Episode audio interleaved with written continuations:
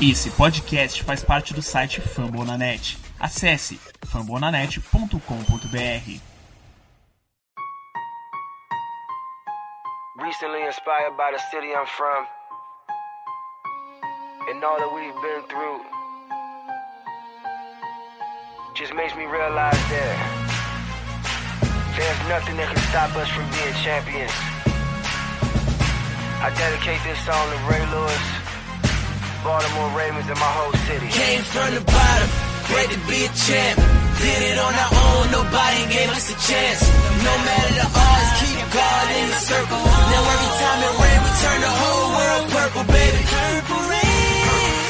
Estamos começando mais um episódio da Casa do Corvo. Sim, finalmente estamos de volta nessa bagaça. E, e pode falar, pode falar, ouvinte. Teve vídeo, teve texto, teve coisa no Instagram, mas você tava com saudade, era disso aqui, né? Você estava com saudade de ouvir as nossas vozes. Pode falar.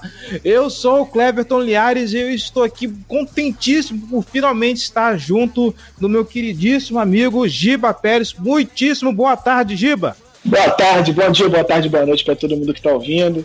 Sempre bom estar por aqui, nossa casa, né? A Casa do Corvo que já temos mais de 100 episódios, muito feliz de gravar, tava saudade de falar com vocês.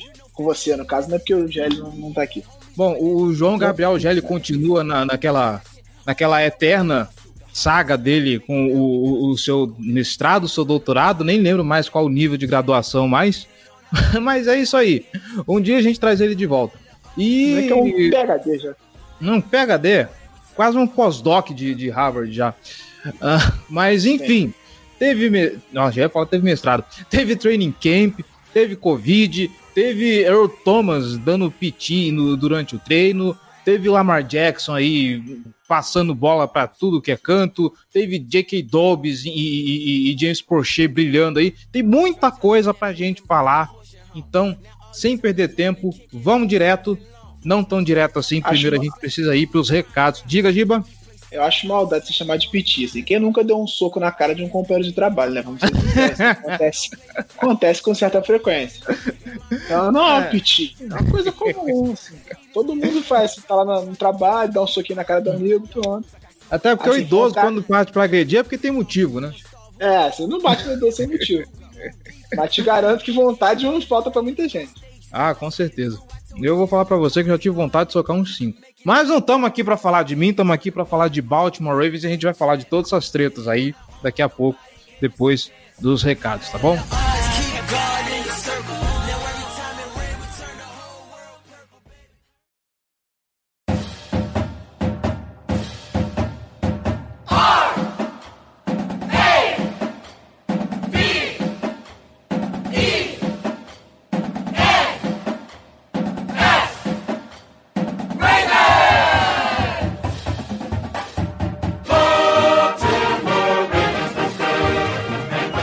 Recados de sempre, você que está escutando este podcast, está gostando do nosso trabalho, quer ajudá-lo a se manter no ar e torná-lo ainda maior, então a gente te convida, seja torcedor de elite e apoie esse projeto. apoia.se barra Casa do Corvo ou picpay.me barra Casa do Corvo, sim, o PicPay está de volta, tá bom? Com um realzinho só você já faz uma grande diferença para esse projeto. Dá uma olhada lá nas nossas categorias de apoio, dá uma olhada nas nossas recompensas. Lembrando que você ainda não tem conta no PicPay, faça o seu cadastro com o código que vamos deixar no post desse episódio e ganhe 10 reais de cashback, tá bom? 10 reais de volta pro seu bolso. Lembrando que apoiadores têm direito a newsletter, sorteios de brinde, volta e meia aí, participação em lives da Casa do Corvo, nosso canal no YouTube e muito mais, tá bom? Dá uma conferida lá e se você tiver generoso, já sabe, né? Se você não puder ajudar a gente financeiramente, não tem problema, fica aqui o convite, nós estamos em todas as plataformas de podcast internet afora. Então, se você está escutando a gente pelo Spotify, Segue a gente lá, tá escutando pelo aplicativo de podcast da iTunes, vai lá na loja, procura a Casa do Corvo e avalie o nosso trabalho, deixe seu comentário, deixe suas estrelinhas, porque assim nós ganhamos relevância na loja como podcast esportivo e conseguimos alcançar mais gente, tá bom? Nossas redes sociais, facebook.com.br Casa do Corvo BR, nossos twitters, arroba bravensbra, arroba Casa do Corvo, arroba jggl. Não vamos esquecer dos nossos irmãos do Ravens Brasil, arroba Ravens Brasil, o perfil oficial do fã-clube do Baltimore Ravens em terras tupiniquins, tá bom? Instagram, arroba Casa do Corvo. E agora também, eu acho que todo mundo já está cansado de saber, nós temos canal no YouTube. O YouTube da Casa do Corvo está de vento em polpa, youtube.com/barra Casa do Corvo, onde a gente faz vídeos opinativos, vídeos de notícias e queremos ouvir também o que você tem de sugestão de pauta para a gente publicar lá, tá bom? Vai lá, dá uma moral, se inscreve clica no sininho para ativar as notificações, deixa lá o like nos vídeos que você curtir, comenta lá o que você acha sobre o assunto e compartilha para geral, tá bom? Espalha novidade para todo mundo, certo?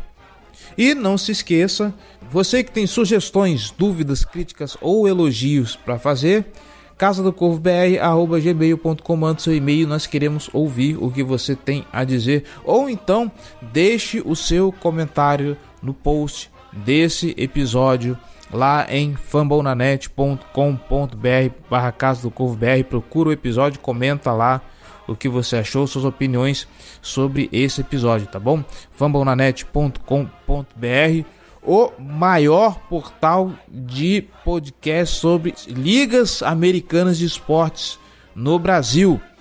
Tem o Famblinho toda quinta-feira falando sobre futebol americano tem o Noaro falando sobre basquete, tem o Rebatida falando sobre MLB, tem o Icecast falando sobre a NHL, tem o pessoal do esportismo fazendo um geralzão sobre as ligas americanas de esportes, tem podcast sobre franquia de NFL, de NBA, de MLB, eu não lembro se tem de acho que tem de NHL também, enfim.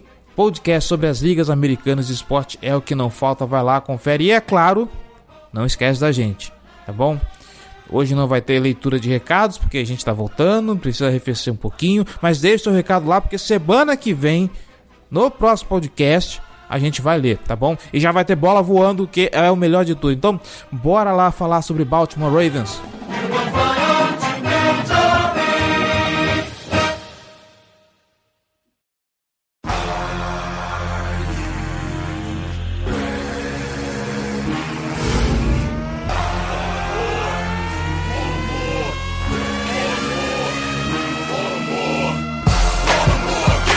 Vamos lá, senhor Giba Pérez, antes da gente falar de tretas, antes da gente falar de notícias quentes, vamos falar do que teve de bom no training camp, dos destaques positivos, porque aqui a gente tá para isso, a gente tá aqui para deixar o torcedor no hype, né? O training camp serve para isso, para causar otimismo, para causar ilusão e É um podcast para fãs.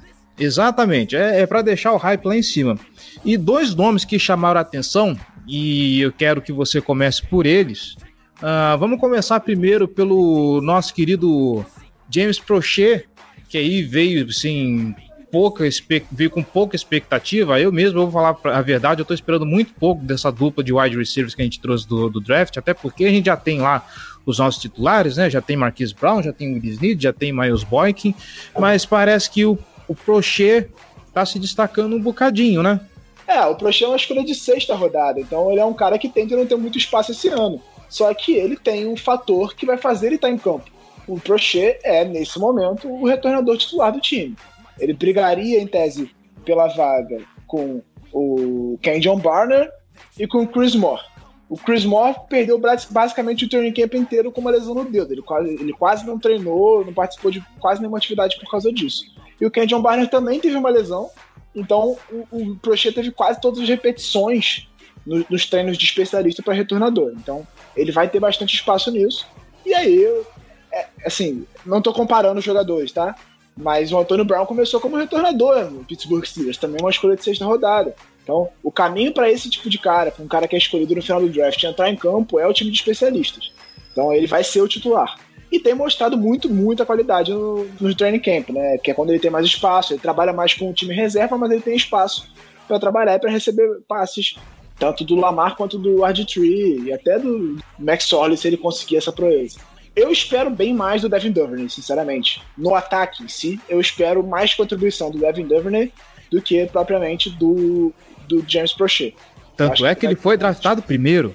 É, o Devin Duvernay foi uma escolha de terceira rodada. Então é por isso que eu acho que ele vai ter um impacto mais imediato. Ele vai contribuir mais nessa temporada.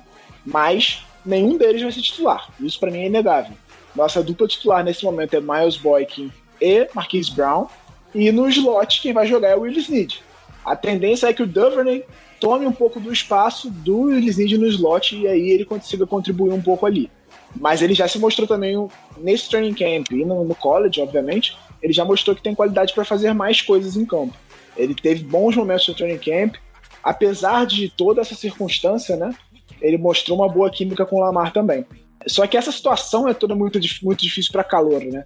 Você ter que desenvolver a química com o teu QB, tendo bem menos treino, tendo todas essas limitações físicas de contato, sem jogar pré-temporada. A gente fala sempre que a pré-temporada é meio inútil, né? Mas ela é útil, senão ela não existia. Não, não precisavam ser quatro jogos, mas pelo menos uns dois ali são interessantes para você botar a galera em campo, ver o que, que funciona, o que, que não funciona, ver quem tá bem, quem tá mal. Principalmente para os caras que não são draftados, que a gente todo ano leva um, né? A pré-temporada é muito importante. E, a, e, esse ano não teve, né? É, então, isso que eu ia comentar, te interrompendo só um minutinho, que normalmente nós sempre fomos críticos à forma como a pré-temporada é montada, com quatro, às vezes cinco jogos. O Baltimore Ravens foi impactado ano retrasado, se eu não me engano, porque te teve que jogar o Hall of Fame Game contra o Chicago Bears. E justamente quando a NFL decide que não vai ter pré-temporada, eu acho até que pode ser não sei se é diretamente isso, mas pode ser talvez consequência da negligência da NFL e não se preparar direito para a Covid-19, achando que até chegar agosto a coisa já vai estar tá normalizada, dá para ter pré-temporada normalmente. Acabou que neca de pitibiribas. Mas quando não há pré-temporada, o training camp ainda começa mais tarde e para quem é calor principalmente, a gente teve um prejuízo danado, né? É, o training camp em si não começou tão mais tarde, ele começou num período adequado. O problema é que nada da pré-temporada voluntária aconteceu no CT. Então os jogadores, porque normalmente você tem logo depois do draft, você tem o rookie minicamp, os caras vão lá, eles trabalham com, com todos os calores, com os calores não draftados, os calores do draft todos trabalham juntos. Os caras estão sempre no CT, eles estão em contato com os jogadores e tal. Então, assim, você vai desenvolvendo uma química ali. E nessa temporada isso não existiu. Os caras só pa chegaram... Parece que o, o, treino de pads também começou mais tarde, não foi? É, eles demor... o processo do training camp demorou um pouco mais porque teve um período de aclimatação grande, só com o all-true, só sem contato, para enquanto os caras estão sendo testados e preparados para ir para o contato. Então, é, foram menos treinos com pads, menos treinos completos né, no training camp, e o processo foi um pouco mais demorado por todo o cuidado que a NFL tem que ter, e aí é um fato, é uma coisa que precisa acontecer. Eu acho em si que pra gente, a gente não fica tão em desvantagem por um motivo simples. A gente perdeu pouca gente do time titular. Então, o nosso time é basicamente o mesmo da temporada passada. Não tem tanta, não tem tanta gente para entrar e se adaptar e se encaixar e tal. Então, eu acho que a gente não fica tão atrás, a gente não perde tanto quanto outros times que tiveram muitas mudanças. O Browns, por exemplo, Pô, você tem um treinador novo, todo um esquema de ataque novo, esquema de tudo novo, tendo que construir isso tudo numa pré-temporada típica dessa, sem ter tempo para treinar direito e tal. Então eu acho que times que estão nessa circunstância vão, vão sair atrás do que os times que já estão mais preparados e que vêm do, de um trabalho contínuo, como é o Chiefs, como é o, o Ravens, como é o 49ers. Eu acho que esses times que têm um trabalho já mais constante vão ter mais facilidade nesse começo de temporada. E a Covid em Baltimore não impactou tanto o, o time, né? A gente tá vendo aí algumas movimentações de gente pedindo opt-out. E se eu não me engano, teve duas pessoas no Baltimore Ravens que me escaparam o nome dos dois, gente. Eu tinha os dois na ponta da língua aqui. Mas de qualquer forma, eu concordo contigo. O, a base continua sendo a mesma, o coaching staff é mesmo, os jogadores são os mesmos entre uma saída e outra aí, mas talvez o impacto maior seja na defesa por conta do que a gente vai falar mais para frente. Mas eu acho que pelo menos a aclimatação para os calores ainda tá boa. Né, o, como, você, como você falou, eu tô aqui reafirmando, o time continua mesmo. Então, a temporada 2020, apesar dos pesares, para o Baltimore Ravens parece ser muito boa. Ainda mais vendo que o, os calouros parece que em campo, pelo que deu para ver pelo, pelo que os scouters reportaram, né? Que os setoristas reportaram, parece que as coisas dentro de Baltimore estão muito boas lá para eles.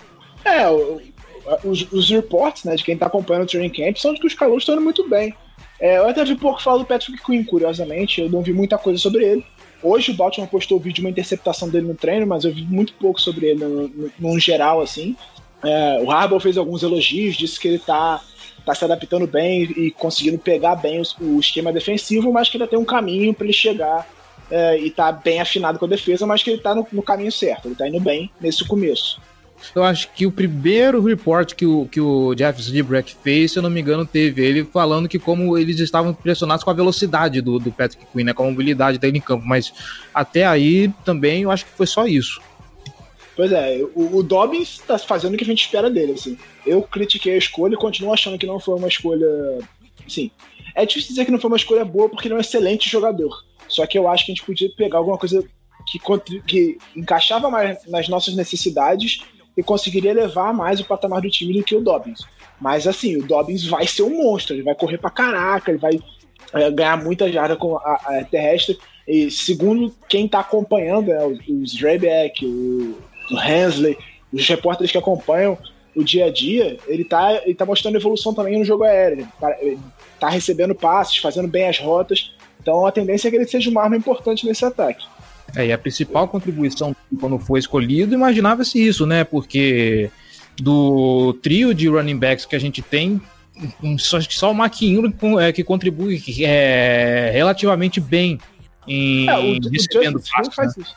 O Justice Hill faz isso, é uma das qualidades dele, só que ele teve muito pouco espaço, ele teve, teve poucos snaps durante a temporada, e nesse training camp, inclusive, ele perdeu um, um, um, tempo com lesão. Então a tendência é que ele seja hoje o quarto running back do time.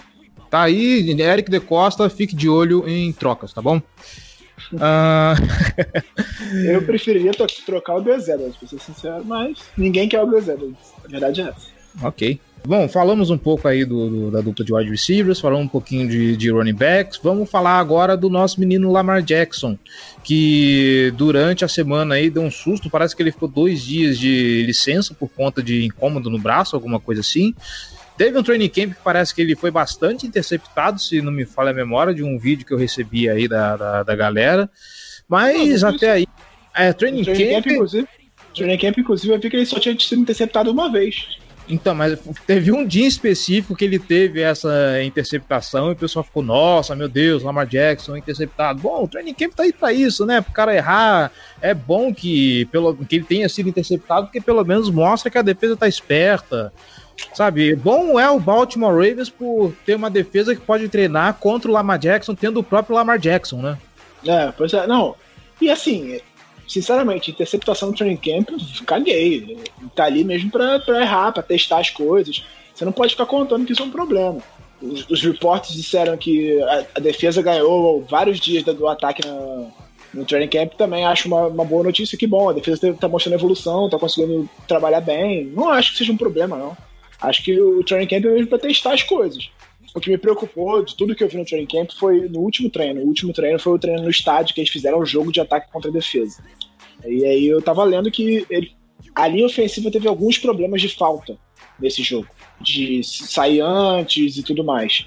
Então tá tendo a linha ofensiva tá com alguns problemas de comunicação.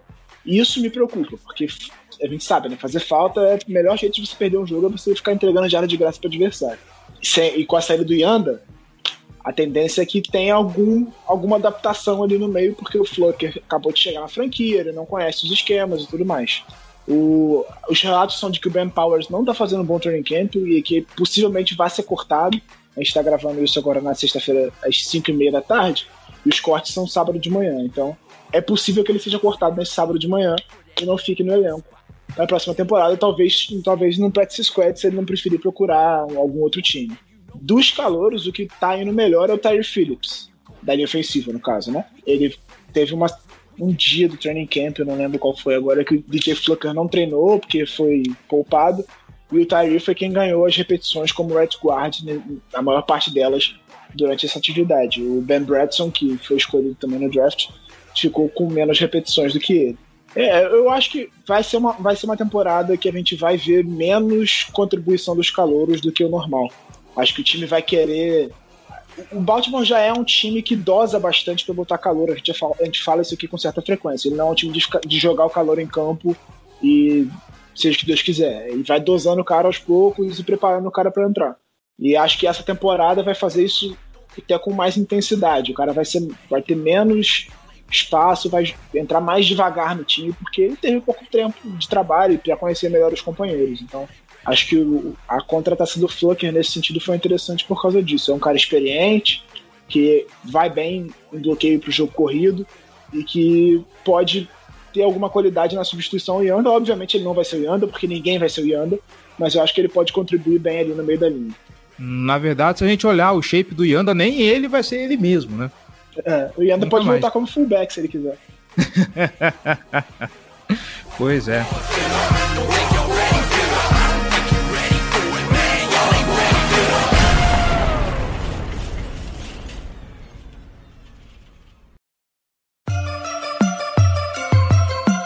Black and purple, black and purple, black and purple, black and purple.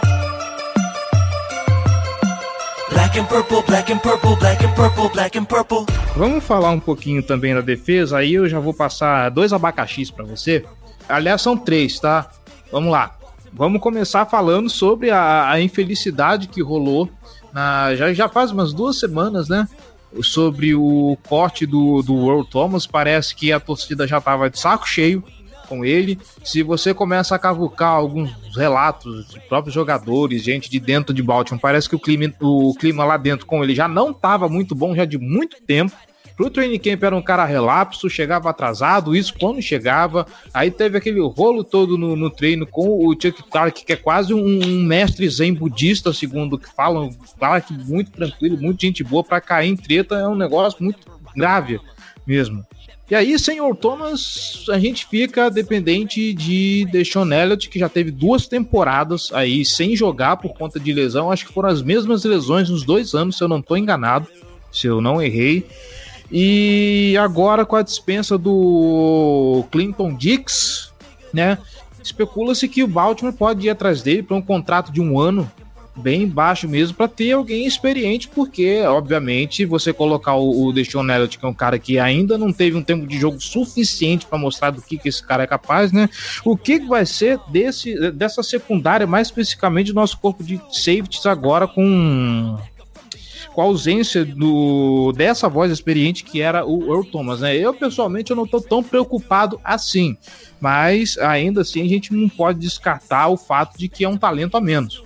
É, é um talento, um talento muito grande a menos. É uma ameaça pro, pro quarterback adversário a menos. Assim. O Thomas em campo, ele fazia com que os caras evitassem lançar no fundo, simples assim. Os, o, os QBs adversários não lançavam a bola no fundo porque sabiam que o Thomas estava lá. Então isso é um, é um peso muito grande. Para atingir isso, o próprio Chuck Clark e o, e o Elliott vão ter que fazer um trabalho muito bom essa temporada.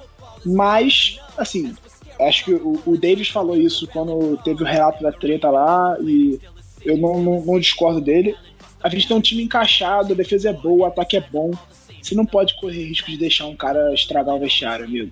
O cara faz uma merda dessa, é ruim, foda-se. Não importa se ele é, é craque, se ele é gênio, se ele é muito bom, se ele foi um, é um dos melhores safeties da história, não importa. Você não pode deixar de estragar o vestiário na situação. O coletivo, o coletivo é mais importante do que o individual nesse caso.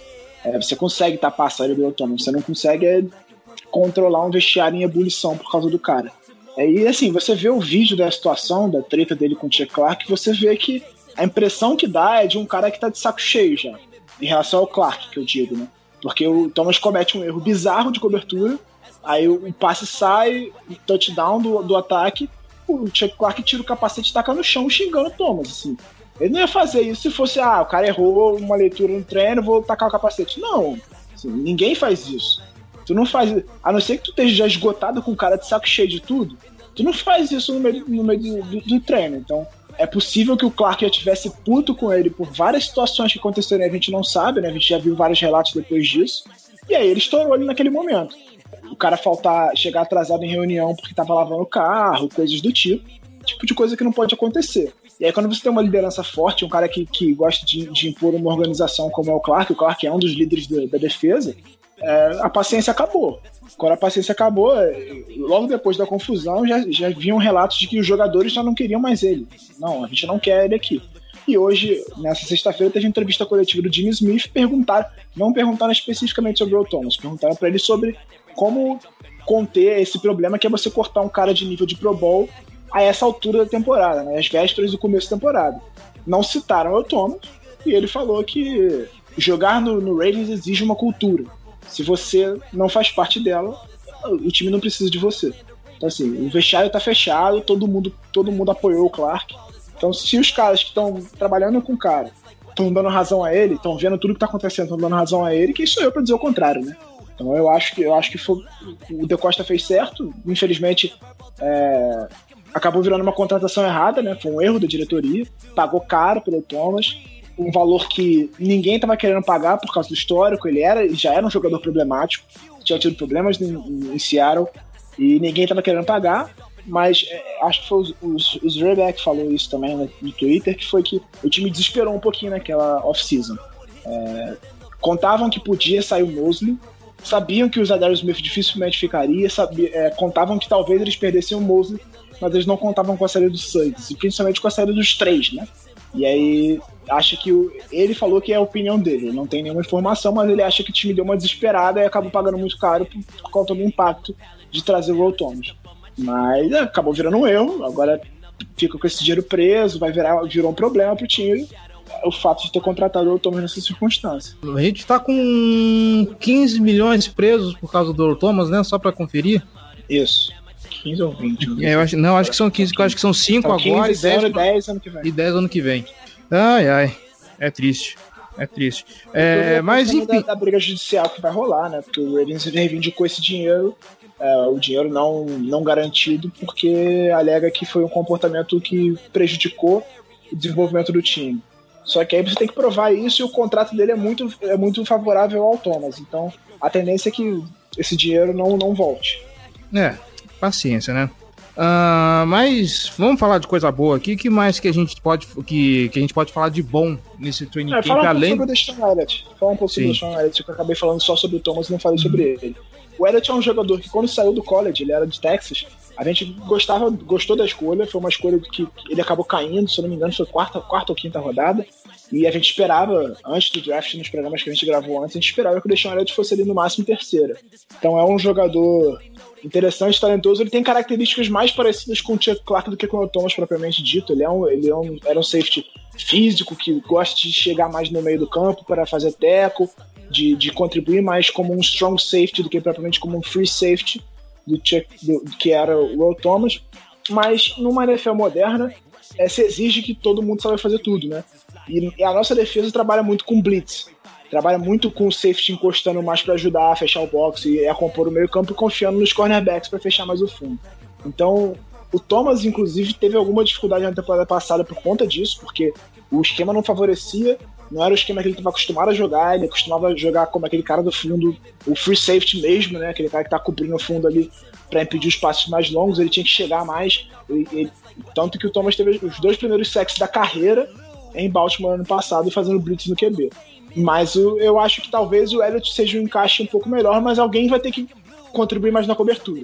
Não é do, do Clark, e acho que o Elliott que vai ter mais essa atribuição, porque ele mostrou algumas qualidades nessa, nesse sentido, de ajudar mais na cobertura de, do fundo do campo. É, eu confio no que eu, eu confio no Elliott e assim a, a, franquia aposta muito nele. Os relatos que você vê são de que ele está treinando muito bem, que todo mundo aposta que ele tem qualidade para fazer isso e acho que ele vai conseguir contribuir. Ele talvez se encaixe um pouco melhor no esquema do que o Thomas estava se encaixando até agora. Mas é óbvio que vai ser uma perda técnica muito grande. Até de confiança nos ataques adversários, vai ser uma perda pra gente. E a gente vai ter que lidar com ela.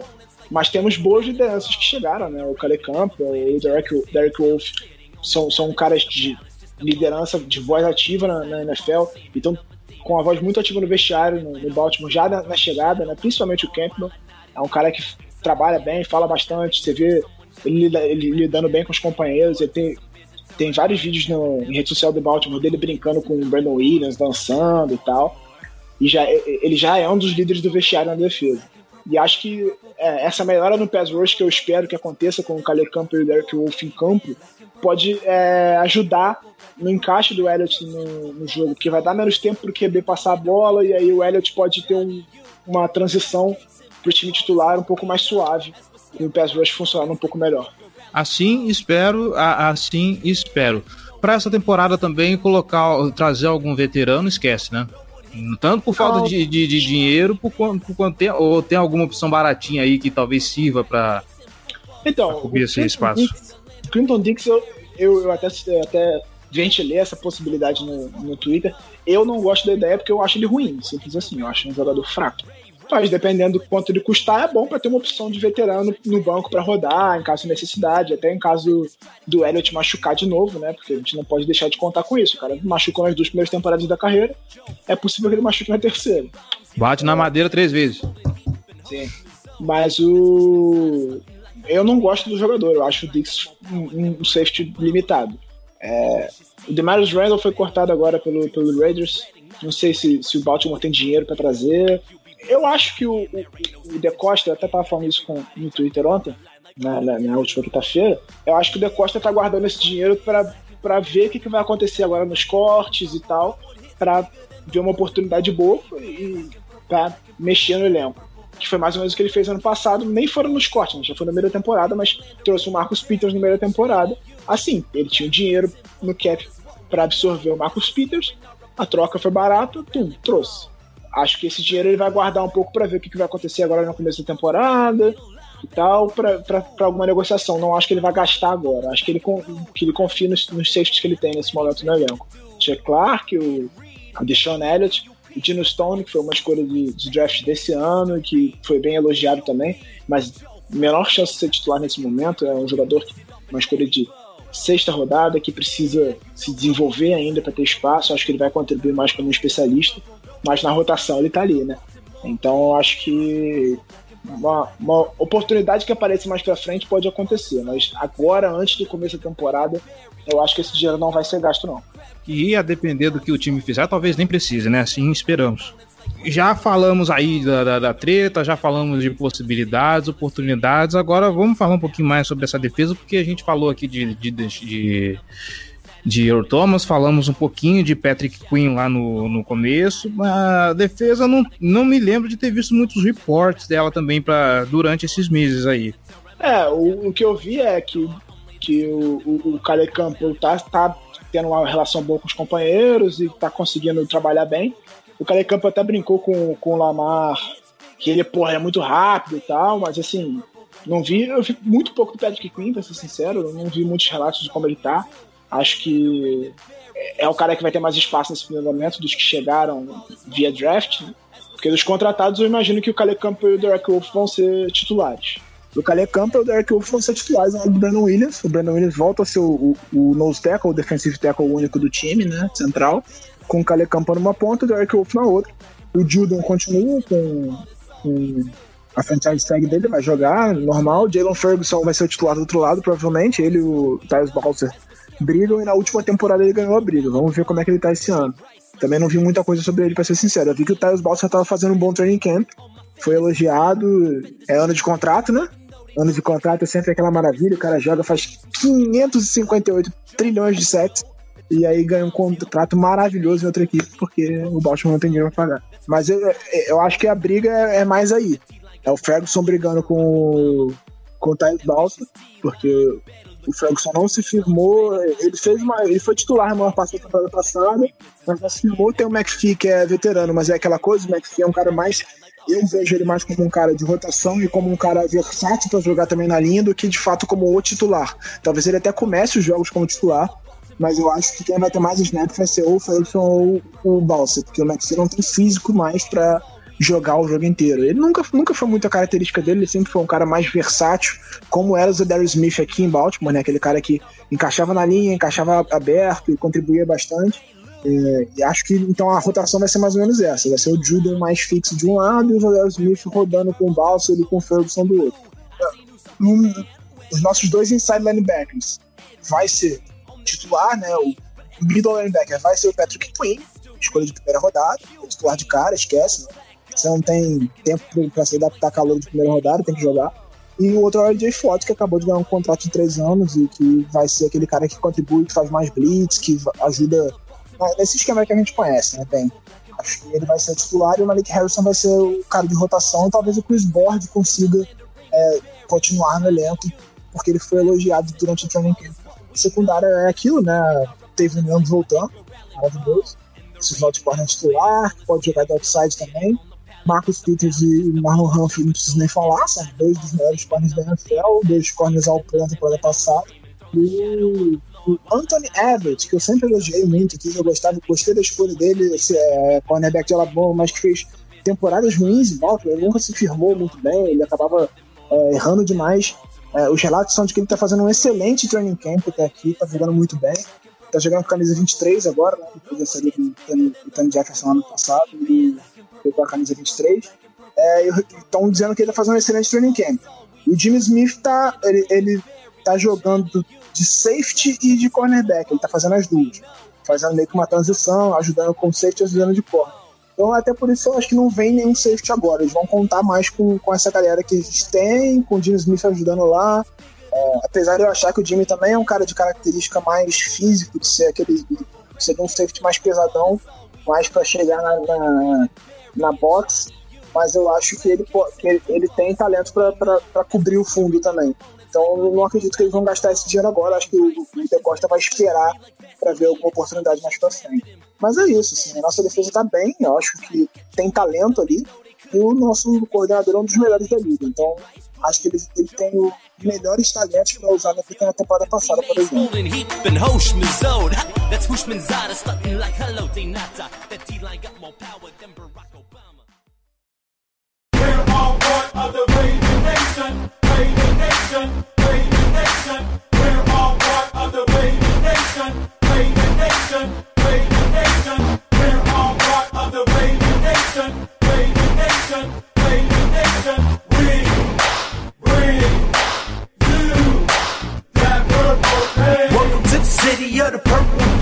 E é nessa aí que eu já emendo aqui a última parte do programa, né? As expectativas para a temporada 2020. Vai ser aquela temporada típica? Vai ser aquele negócio sem torcida, sem graça? Uh, tem aí o impacto de training camp aí diferenciado, não teve aí os camps voluntários, como você mesmo falou. Mas o Baltimore Ravens para 2020 empolga e empolga bastante, né? Claro que a gente não espera aí, apesar de um calendário mais fácil, aparentemente, eu não espero um 14-2, eu acho que na verdade vem um 12-4, ali na, na, na expectativa mais otimista, mas é isso a, defesa tá rodando bem, tem aí. Nunca achei que a gente ia ter cornerbacks do peso de Marlon Humphrey e, e Marcus Peters, né? Olha, quem diria? Secundária maravilhosa nossa. O, o ataque pela primeira vez a gente pode falar que não tem tanta novidade assim, então é um ataque que tá vindo aí para um ano mais entrosado, tá vindo mais fechadinho, que você conhece mais. Então as expectativas são as melhores possíveis, né?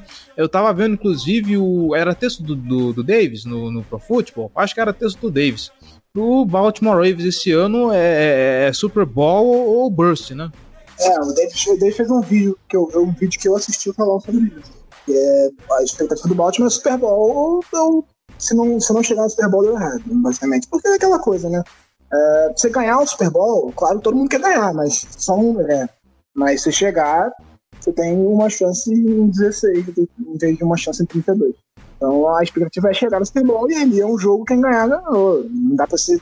O outro time também tá muito bem, então a tendência é que seja disputado, mas a expectativa é chegar no Super Bowl.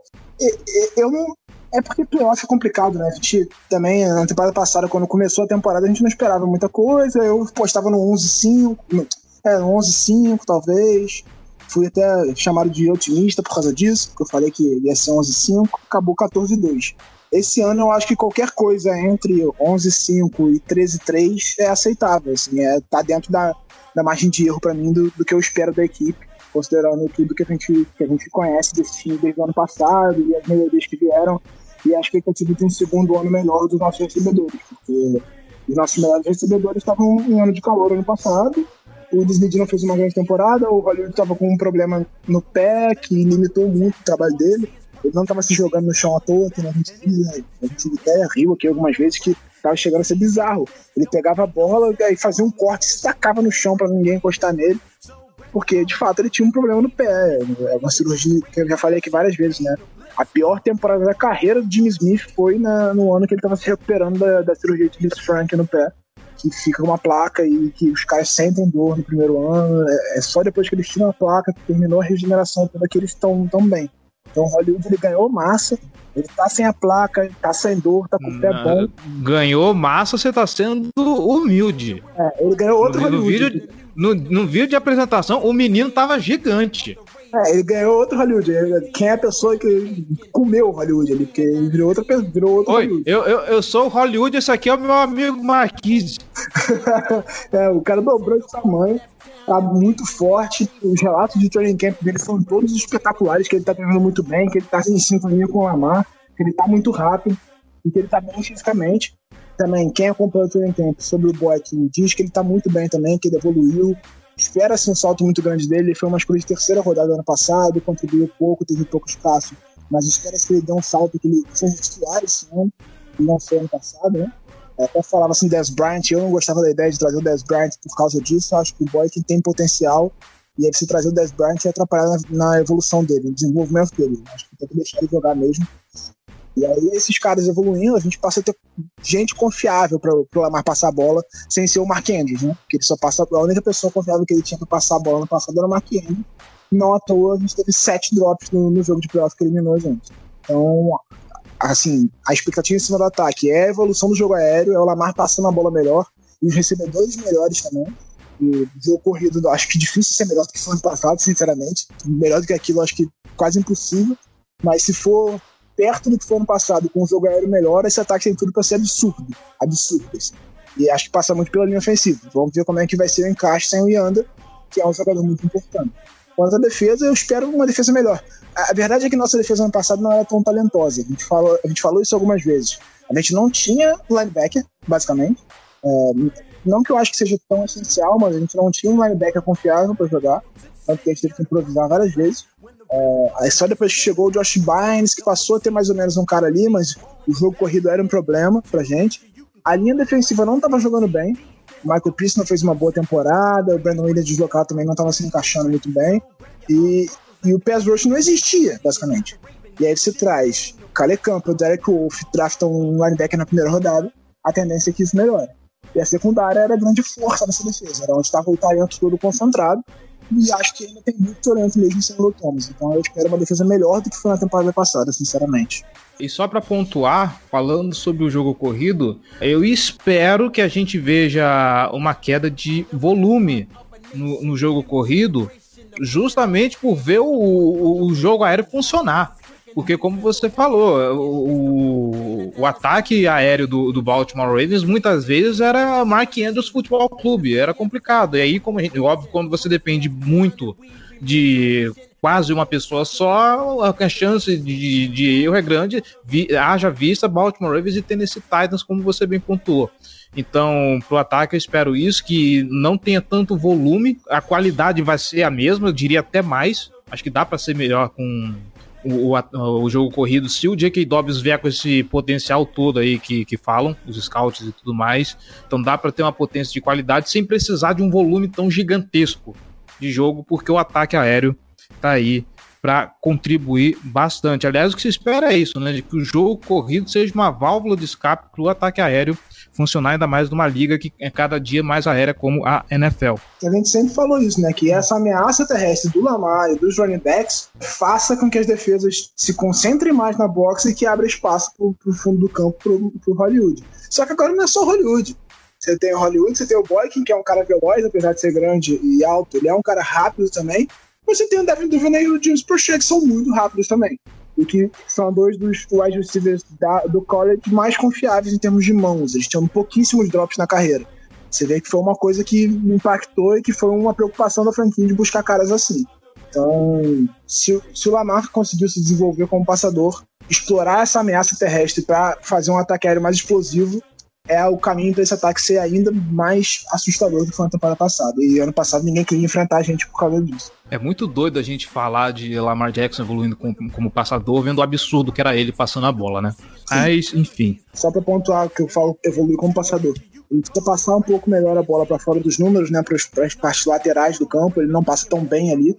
É uma coisa, é uma coisa que muitos quarterbacks novos, jovens, têm dificuldade Diga-se, por exemplo, o nosso queridíssimo quarterback do Chicago Bears, né? Mitchell Trubisky, meu querido. Fora do, pra ele, passou do número fora do campo, amigo. Esquece, não, não acertava um. E passar um pouco melhor em profundidade também. O Lamar fazia, faz, fez com muita eficiência na temporada passada os passos no meio do campo, é, curtos e intermediários. Intermediários, assim, tipo, mais para 10 jardas, ele conseguia fazer com muita qualidade também. Mas ele, em profundidade e mais, mais para as laterais, ele, precisa, ele precisava melhorar um pouco. Não que ele fizesse muito mal, que fosse um horror. Não que ele fosse um Trubisky, mas era, era o ponto onde ele precisava dar uma lapidada melhor na mecânica e no, no desenvolvimento dele como jogador. E falou-se que no training camp ele mostrou uma melhoria nesse ponto. Acho que ele, ele falou que era a preocupação dele também. Em entrevista ele falou que a preocupação dele foi melhorar a parte mental dele do jogo e desenvolver é, esses cantos do campo em que ele não estava passando tão bem a bola. Se ele melhorou, sinceramente eu espero que ele se ele se desenvolveu como passador nesse ponto, vem para brigar por MVP de novo. Que maravilha é ter um ataque desse, né, gente? Brincadeira, é, é quase como um sonho isso.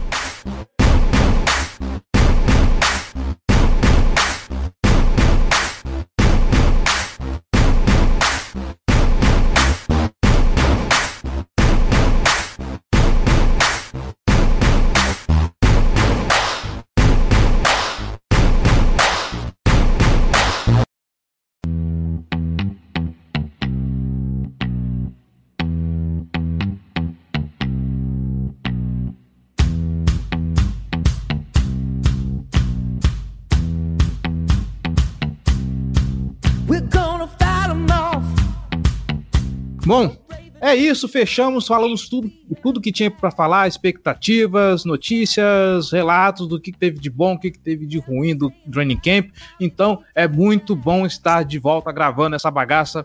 Giba Pérez, meu querido amigo e agora youtuber, muito obrigado mais uma vez pela participação, pela presença. E já que falamos aí da sua nova carreira, faça o seu jabá, cara, por favor.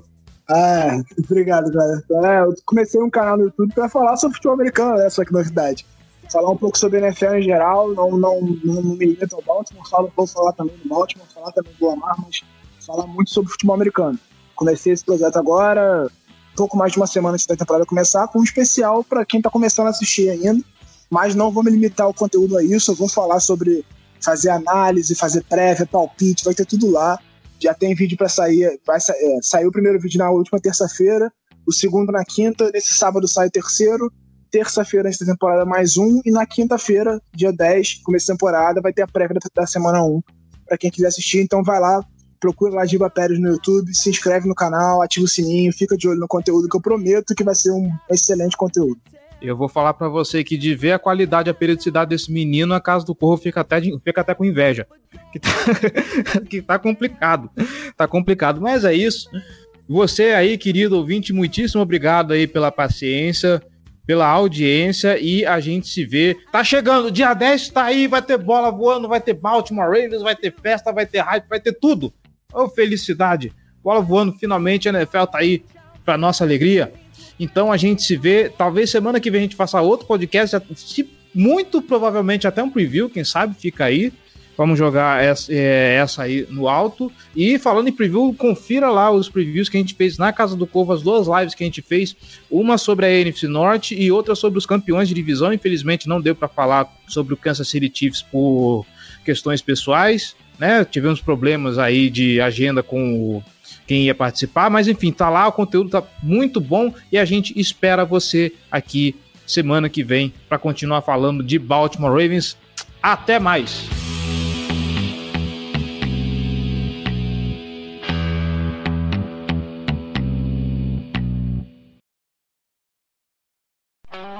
Esse podcast foi editado por Megasonic Podcasts.